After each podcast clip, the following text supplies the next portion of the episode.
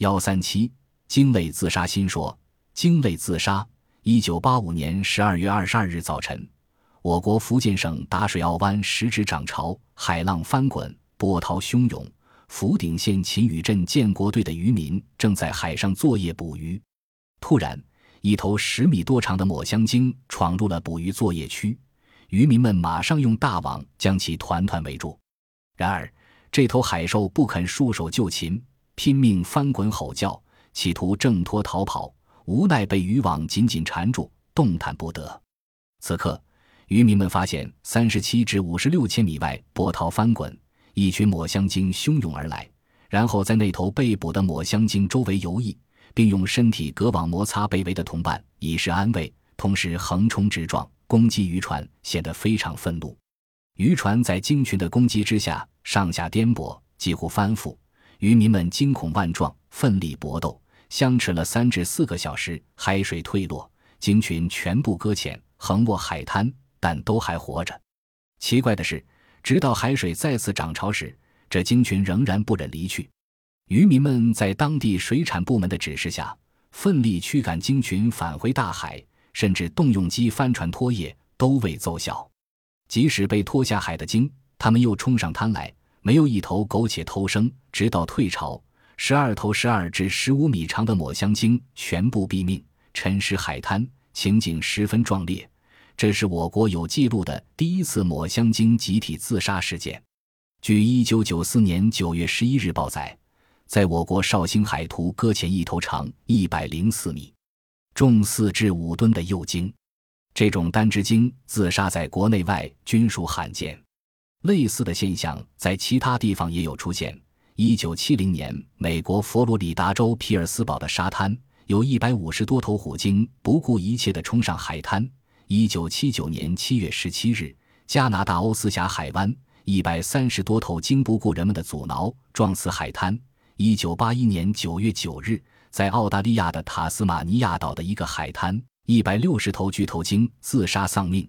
一九八四年三月十三日，法国奥杰连恩湾。三十二头抹香鲸在沙滩上搁浅而困，大多数是雌鲸，个个流露出一种惊恐万分的神色。它们的哀叫声传到四千米以外，仿佛是在向人们和同类发出祈求，迫切需要获得营救而脱险。另外，最令人痛心的是，鲸类中的智慧动物海豚的集体自杀也经常发生。一九八一年九月，一群鲸在澳大利亚莫巴特海湾搁浅自杀。黑压压的鲸尸铺满海滩，令人心悸。动物自杀仅非鲸类独有，鲸类自杀，人们或许听得较多。其实，在自然界，类似鲸类的其他动物自杀还有很多。一九九零年六月二十二日，澳大利亚麦夸里岛的大批企鹅自相残杀，七千只企鹅丧生，其中有六千只是雏企鹅。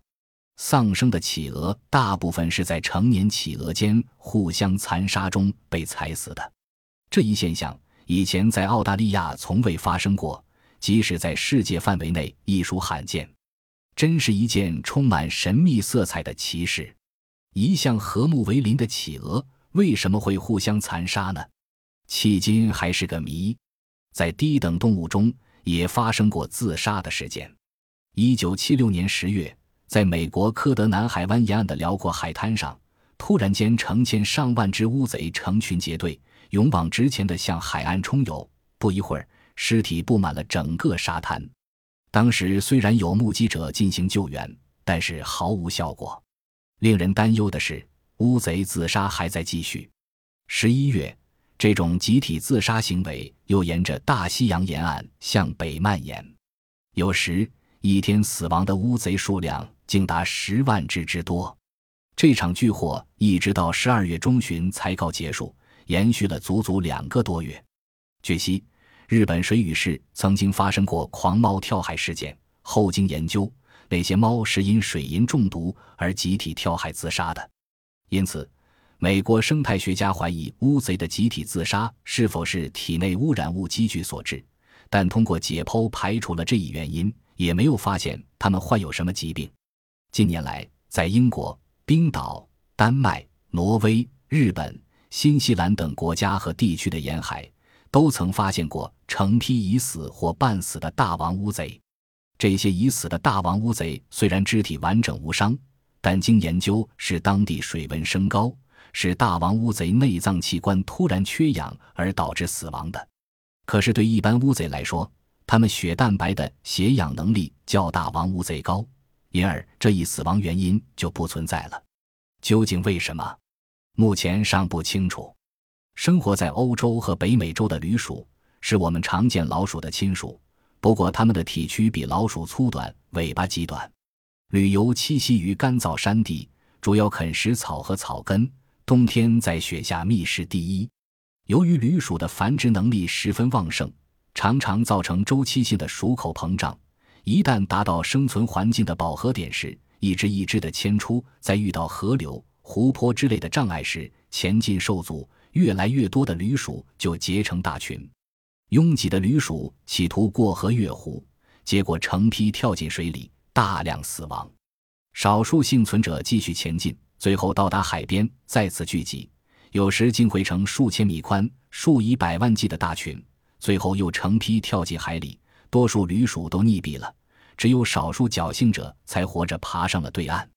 在以后一些年里，它们又大量繁殖。形成周期性迁移，所以近百年来，旅鼠投河跳海的事几乎每隔三至四年就要发生一次，就是这个道理。